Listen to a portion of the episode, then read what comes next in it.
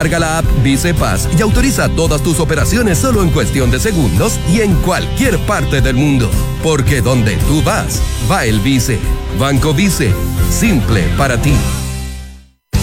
Inmobiliaria Armas, empresa líder en la industria con más de 50 años de trayectoria, te invita a conocer e invertir en múltiples y atractivos productos y proyectos inmobiliarios, así como también en una diversa y completa oferta en departamentos y oficinas de alta plusvalía.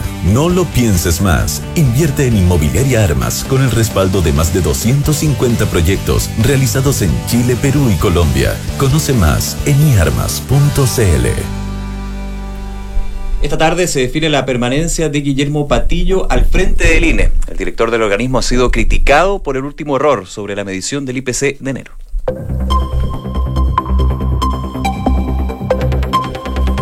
Una en punto, muy buenas tardes. ¿Cómo están ustedes? Bienvenidos a una nueva edición de Noticias en Duna, una jornada noticiosa en cuanto al coronavirus. Hay novedades respecto a eso. Llegó ya una chilena que estaba varada en China, no podía salir del aeropuerto, así que ya llegó al país. También hablaron desde la moneda sobre la ayuda que están eh, proporcionando desde el país eh, para los investigadores de esta posible vacuna. Así que hay varias novedades que les vamos a estar contando durante esta jornada. Nico, ¿cómo estás? Muy bien, José les pido perdón si escucharon mal al principio, pero es que tenía dado vuelta el micrófono para ser súper transparente y se ríen de mí. Ay, este febrero ha sido, pero una. Caótico. Un festival de. No, no caótico, un festival de. De detalles. Está bien. Oye, súper bien. Eh, atentos también a todas esas noticias, por supuesto, que vamos a estar revisando en los próximos minutos aquí en Noticias en Duna. Y atentos también a las olas de calor. O la calor, como le dice un amigo, porque ya cuando No. pasa de los 34 grados, calor no se dice. Por favor, es la odia calor. siempre. Bueno, a esta hora en Santiago hay 28,9 grados de temperatura. La máxima va a llegar hasta los 34 durante esta jornada, así que bastante calurosa. Va a estar totalmente despejado, así que no se pronostican nubes para esta jornada, tampoco para los próximos días. Y esta máxima de 34 se mantiene por lo menos hasta mañana. Si nos vamos a la costa, Viña del Mar y Valparaíso, 22 grados a esta hora. La máxima va a llegar hasta los 26. Se espera que esté despejado con vientos de entre 25 y 40 kilómetros por hora. En Concepción, donde nos pueden sintonizar en el 90.1, 21 grados. La máxima va a llegar hasta los 25 y se pronostican vientos de entre 25 y 40 kilómetros por hora. Y por último, contarles de Puerto Montt, donde nos pueden escuchar en el 99.7. A esta hora hay 19 grados, se alcanzó la máxima, está nublado y va a permanecer así por lo menos durante las próximas horas de la tarde también.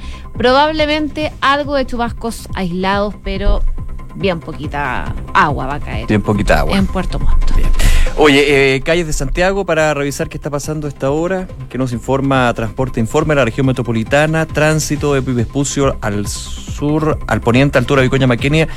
Maquena, perdón, momentáneamente suspendido por incendio vehículo en pista derecha. Esto sucedió hace dos horas, pero me imagino que el operativo de emergencia debe mantenerse ahí en la comuna de la Florida. Además, eh, ver, Yo te un- tengo una información más fresquita de Dámela carabineros. más fresquita porque aquí ya cuando empezamos a ver información desde cuatro horas. No, ya, ya Nada, que ver que lo consiga. Pero Carabineros dice que hay un vehículo con fallas mecánicas en la ruta 5 al norte, al sur, en el kilómetro 22,8, con restricción de pistas. Llaman a conducir con precaución a esta hora de la tarde. También destacan de un accidente de tránsito en Ramón Cruz con Rodrigo de Araya, en la comuna de Ñuñoa.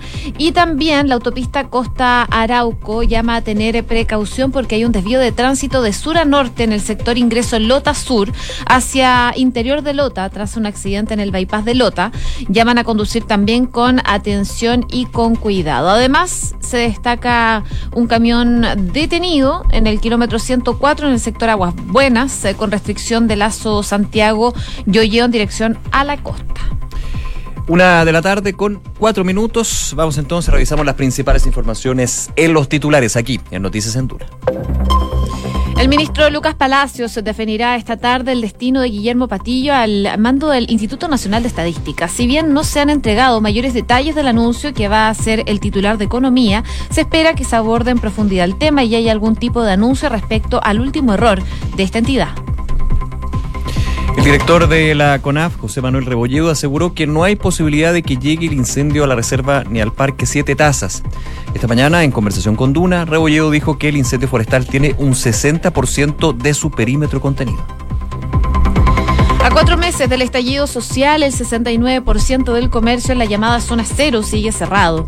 Un estudio de la empresa Geo Research indica que de 286 locales y firmas, 198 no han podido reabrir, mientras que el alcalde de Santiago, Felipe Alessandri, aseguró que están en una campaña para recuperar el sector.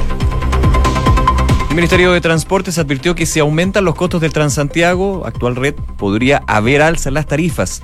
Los precios se han mantenido congelados desde el comienzo de la crisis social que se desactó en octubre pasado tras el avance en el precio del transporte público capitalino. Seremi de Salud de Tarapacá confirmó en la región la presencia de dos casos importados de malaria en la localidad que serían provenientes de la zona de Pando en Bolivia. La ministra de Salud subrogante, Paula Daza, confirmó los casos e indicó que la Seremi hace un trabajo grande ya la que la picadura del mosquito que insemina la malaria también puede hacerlo con otras enfermedades. Esta mañana se realizó la audiencia de reformalización de dos imputados, tío y sobrino, por la quema de la estación de Metro Pedrero, siniestrada el pasado 18 de octubre en la comuna de Macul. La instancia fue solicitada por el fiscal Omar Mérida, que sostuvo se logró establecer que ambos se ponen de acuerdo en su minuto para cometer específicamente un atentado contra el metro y que este concierto hace una conducta mucho más peligrosa que la simple conducta individual, por lo cual se procesaron estos nuevos cargos. Murió por coronavirus el director de uno de los principales hospitales de Wuhan. Luis Yiming se infectó mientras trabajaba con pacientes contagiados con el virus. Su muerte se suma a la de otros seis trabajadores de la salud que fallecieron producto de esta enfermedad. Michael Bloomberg avanza en las encuestas y calificó para participar en el debate demócrata del miércoles en Las Vegas. El multimillonario podrá estar en el escenario junto a sus rivales luego que las autoridades demócratas cambien los requisitos y un sondeo lo ubique en el segundo lugar de las preferencias por detrás de Bernie Sanders.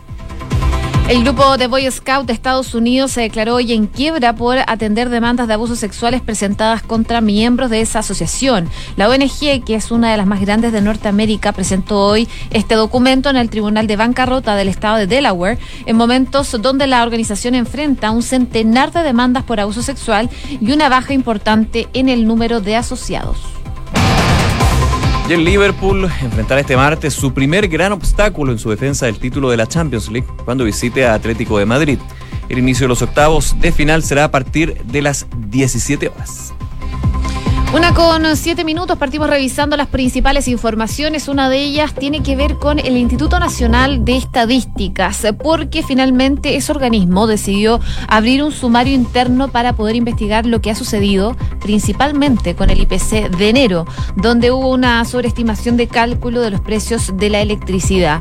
Desde la institución señalaron eh, esta situación que está siendo cuestionada, lo lamentan y dicen que cuando el INE entregó los datos del IPC el pasado 7 de febrero, indicó que el ítem electricidad había tenido una variación mensual de 3%, generando una incidencia de 0,074 en el indicador total. Sin embargo, ahora indica que la variación fue de 0%. Si bien el IPC se mantuvo en 0,6%, para los economistas la variación es relevante, ya que el IPC total pasó de 0,64% a 0,56, es decir, estuvo a dos centésimas de que el indicador pasara a 0,5%. Por eso entonces es tan relevante lo que está pasando con el Instituto Nacional de Estadísticas, que por cierto está teniendo consecuencias desde la moneda. Eh, está bastante molesto, no solo por, por esta situación, sino que también por cómo se comunicó lo que había pasado con este indicador. Porque primero desde el INE lanzaron un comunicado que fue más bien casi interno, porque lo pusieron en el portal del INE y no lo comunicaron a prensa. Y eso fue también... Eh, pasara, no sé, no, no, quiero pensar en malas intenciones, pero que pasara colado, porque efectivamente si se publica en INE.cl y no se hace una difusión a medios para justamente llegar difícil más masivamente. claro, yo entro constantemente al INE, pero por un tema de pega, digamos, y me imagino que economistas y centros de estudio también, pero no el, general, digamos. claro, un periodista cualquiera no lo hace. Yo no lo hago. solo cuando hay datos. Es una, muy, es una muy buena página, hay muchos datos. Sí, pero cuando uno los necesita, desde, el desde el año te lo digo. Oye, y el problema aquí no es solamente este dato de enero, sino que lo que sucedió hace meses también, justamente con la inflación cuando quedó la grande, cuando hay de hecho una investigación en el Ministerio Público con respecto a una eventual manipulación de los datos. Eh, hay cargos que son bastante más graves. Eh, eso, por supuesto, está en otra vía, pero está dentro del contexto de errores que terminan con datos estadísticos malos malos en términos de que están mal hechos o están mal, mal, mal, mal formulados. Y finalmente, recordando también la importancia que tiene la inflación para lo que es, la, por ejemplo, la decisión de política monetaria del Banco Central, la mirada y proyección de los economistas y también lo que puede ser la mirada de un ciudadano común y corriente que cuando ve que la inflación es tanto, uno tiende a contraer su consumo o, o aumentar su consumo. Ahí la inflación evidentemente tiene mucho que decir. El día de hoy eh, se espera que en un rato más haya eh, pronunciamientos por parte del gobierno, específicamente del Ministerio de Economía, el ministro de Economía Lucas Palacios, que ya había sonado fuerte en los medios los últimos días por esta declaración por otro caso, nada que ver, que es el tema de eh, la eventual red de corrupción en el MOP de la Araucanía. De hecho, ya testificó como, declaró como testigo el día jueves y se le presenta este problema, que es una nueva crítica que se hace al INE y por sobre todo a su timonel, a su director que es Guillermo Patillo, principalmente por lo que había sido esta situación y la anterior que estábamos comentando. Eh, hay críticas a la permanencia entonces de Patillo en el INE, algo que se podría ya dilucidar en los próximos minutos, alrededor de las 2 de la tarde ya se espera que haya una declaración del ministro de Economía, recordando que el Instituto Nacional de, de Estadísticas depende justamente de esa cartera, el Ministerio de Economía.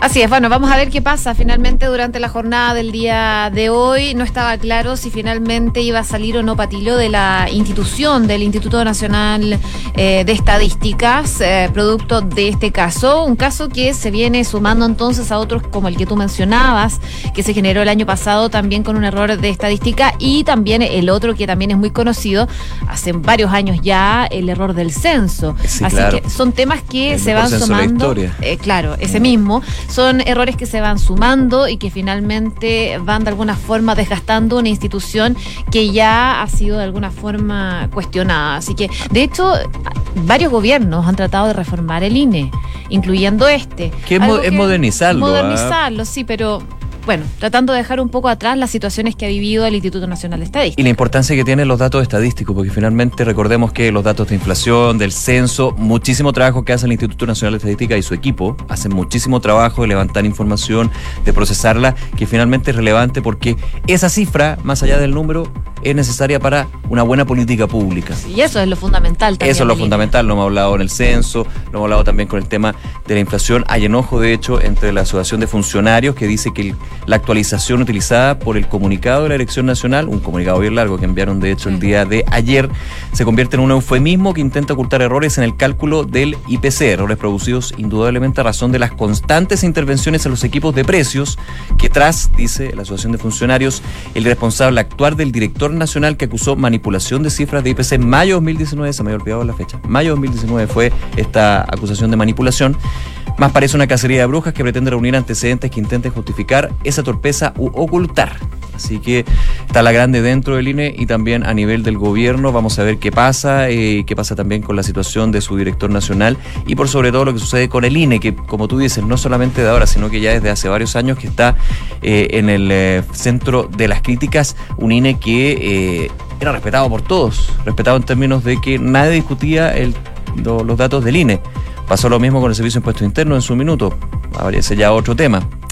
Y también otro error que ocurrió en esta época estival, la dirección del trabajo. También. Que más que error fue un error comunicacional, como lo dijo en su minuto el eh, subsecretario del Trabajo Fernando Arap, con respecto a eh, no actualizar lo que era la forma de comunicar esos datos. Entonces, es relevante porque, insisto, más que un número, más que una cifra, es todo lo que representa desde el levantamiento de esa cifra, el llegar y procesar esa información y por sobre todo lo que significa para políticas públicas, que si te dicen cuatro es distinto a que si en realidad es siete, si te dicen siete es distinto a si en realidad es cinco. No sé, o un 0,5, todo. O poniéndolo en casos de 0,5. Y en un dato de inflación que hasta el minuto ha sido de las las cosas positivas de la economía porque se mantiene estable el nivel de los precios. Pero evidentemente muchos dicen que raro porque yo veo que los precios de los productos que yo consumo están más altos de lo que me muestra este indicador. Bueno, hay todo un tema ahí de actualizar también la canasta de precios, que ha sido un trabajo que llevan ya desde hace un par de años. Una de la tarde con 14 minutos. Escuchas Noticias en Duna con Josefina Stavrakopoulos y Nicolás Vial. Hoy hablemos de incendios un poco porque a nivel nacional ya se registran siete incendios forestales que están activos según el último balance que hizo la Oficina Nacional de Emergencias, la ONEMI. Y uno de ellos, que preocupa mucho, es el que está en la región del Maule, específicamente en la comuna de Molina. El denominado Agua Fría, eh, este incendio ya ha consumido 4.900 hectáreas, de acuerdo a las últimas cifras de la ONEMI. Fue calificado por el director ejecutivo de CONAF, José Manuel Rebolledo, como el más complejo de la temporada. Hoy día a la mañana en Duna en Punto conversé con eh, Rebolledo sobre este tema y esto fue lo que dijo.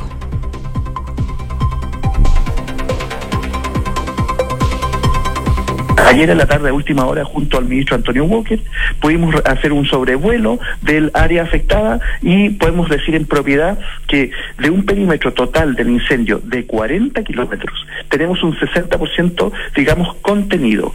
Eh, para que los auditores sepan, Josefina, qué significa contenido, que es decir, ese perímetro no avanza del fuego, es decir, no, no hay aumento de superficie del, del fuego y el 40% que no está contenido tiene un avance bastante lento y creemos que en el día de hoy podríamos mantenerlo contenido teniendo contenido en incendio solamente nos implica dedicarnos a trabajar al eh, interior del, del, área quemada en apagar los focos que están todavía activos.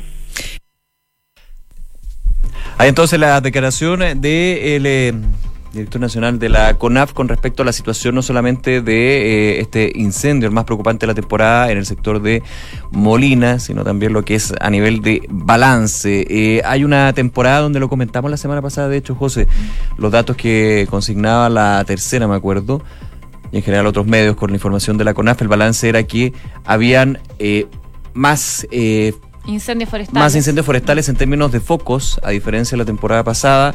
Esa era la mala noticia. La buena noticia es que habían menos hectáreas consumidas, pero evidentemente es una situación que sigue en desarrollo y desgraciadamente ya esta semana estamos con eh, toda la atención en lo que sucede ahí en el Parque Nacional Siete Tazas, que recordemos está cerrado por manera preventiva. Hubo el día domingo eh, una evacuación de 150 familias que estaban justamente muy cerca de las llamas en este lugar. Las condiciones del tiempo evidentemente no ayudan para nada, considerando eh, la alta temperatura, los vientos y eh, también lugares que están bastante secos. Y específicamente en Molina, lo que decía el director de la CONAF es que hay árboles, eh, pinos que son muy antiguos, eh, tienen más de 30 años y eso también hace que se genere una mayor facilidad para los incendios forestales, además de dónde está ubicado, desde el combustible, mm.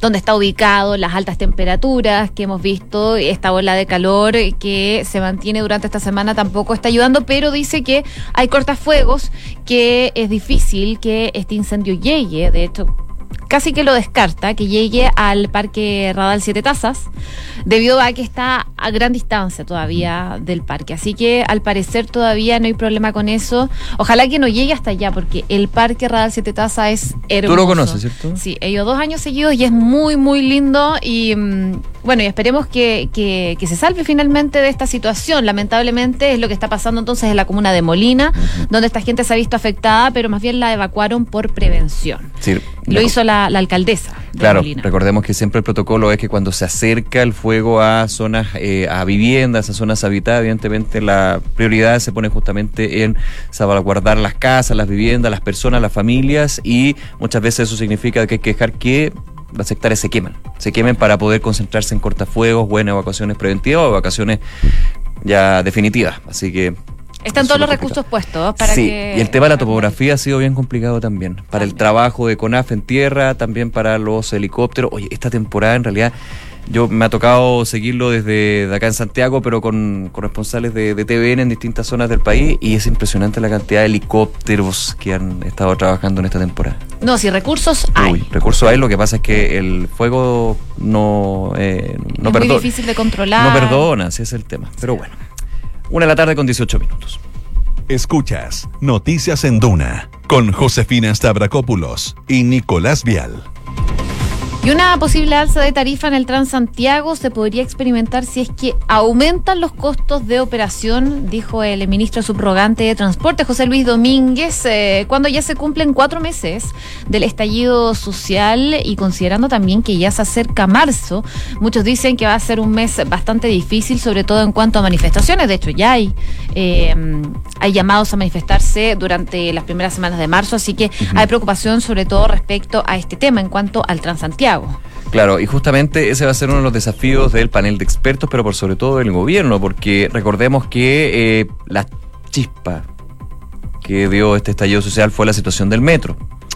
Los 30 pesos, los 30 años, recordemos eh, ese, ese, ese sentido, la evasión es masiva, entre otros.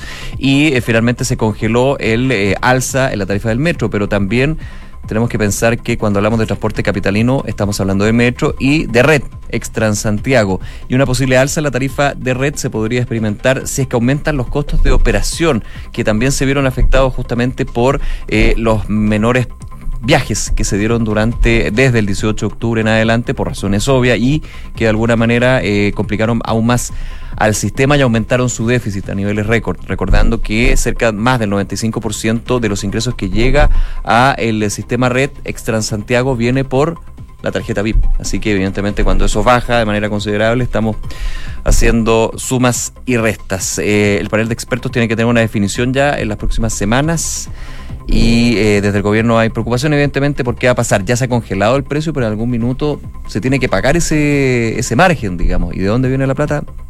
Esa es la gracia. Hay que estar atentos a ver qué pasa con eso, evidentemente con un marzo que se viene complejo de todas maneras. Una de la tarde con 20 minutos. Escuchas Noticias en Duna con Josefina Stavrakopoulos y Nicolás Vial. Bueno, y esta es parte de nuestra sección ya casi de todos los días, el coronavirus. Eh, primero destacar a una estudiante pesquista que se encontraba varada en el aeropuerto de China debido a las restricciones que existen por este brote, el COVID-19.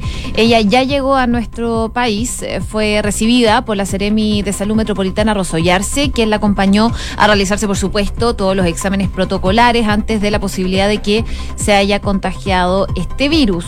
Eh, lo que decía la, mm, la Ceremi es que ella va a hacer una cuarentena como corresponde, no va a poder salir del aeropuerto, no puede estar circulando porque así lo ha establecido entonces el protocolo. Se están tomando estas medidas, va a estar en su casa también por 14 días mínimo usando eh, respectiva protección con su familia, así que se están tomando medidas respecto de esta chilena que está varada en el aeropuerto chino y que finalmente llegó hoy día a nuestro país. Se va a ser aislada durante 14 días en su casa en Concepción ¿ah? y eh, finalmente eh, ya por ahora se descarta la, presencia de COVID-19, esta cepa del coronavirus en esta joven, pero evidentemente hay que seguir monitoreándola y el tema del aislamiento es necesario justamente para, si es que efectivamente está el virus, recordemos que se demora un tiempo en eh, aparecer, es bien asintomático a comienzos.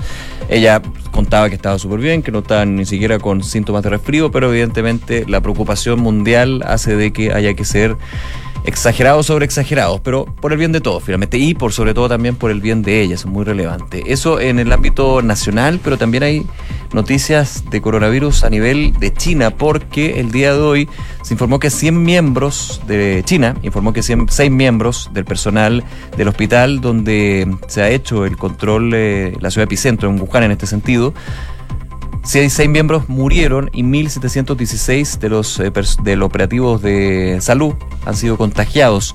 Mientras tanto, la enfermedad ya acumula casi 1.900 muertos y 70.000 infectados. De hecho, murió el director del hospital de Wuhan, Liu Ximing, director del hospital Wuchang, de hecho uno de los más importantes de la ciudad, falleció después de fracasar todos los esfuerzos por salvarlo, informó la cadena de televisión estatal CCTV durante esta jornada. Bueno, se está trabajando para la realización de una vacuna y sobre esto habló, de hecho, durante hace algunos minutos el eh, ministro Andrés Cub aquí en La Moneda. Escuchemos lo que dijo.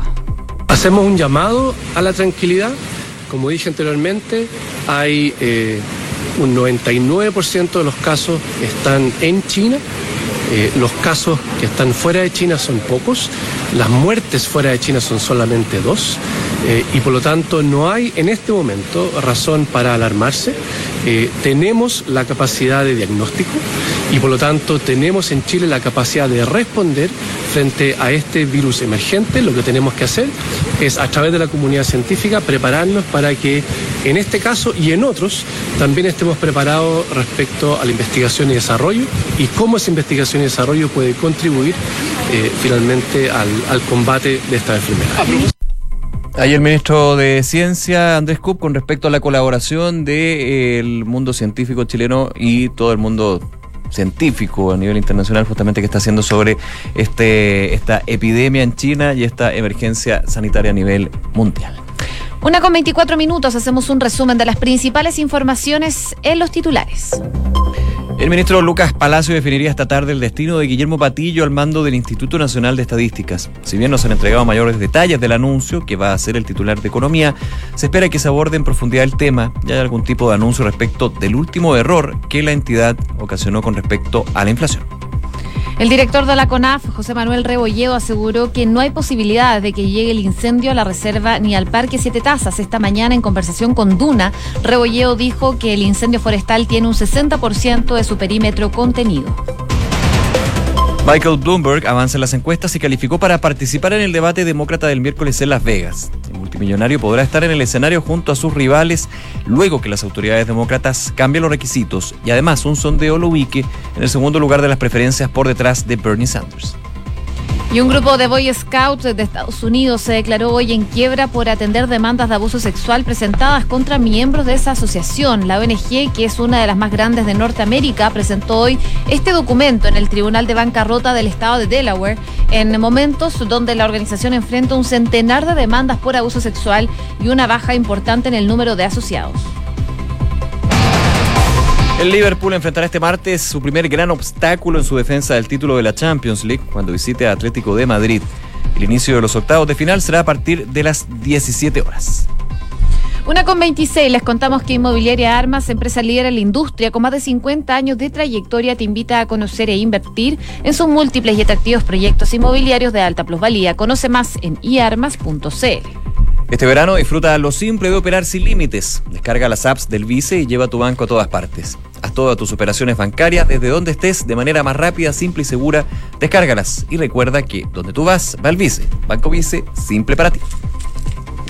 Y en Credicor Capital te dan acceso a una red exclusiva de oportunidades de inversión que satisfacen los objetivos de los clientes más exigentes. Son parte del grupo financiero Credicor con más de un siglo de trayectoria en Latinoamérica y más de 30 años en Chile. Credicor Capital, excelencia en inversiones. Una de la tarde con 26 minutos nos vamos. Gracias como siempre por acompañarnos. La invitación a aprovechar nuestros contenidos y entrevistas en duna.cl y a seguir a nuestra sintonía. Ya viene cartas notables y luego toda la música aquí en Duna. Que esté muy bien. Nos vemos. Buenas tardes. Chao.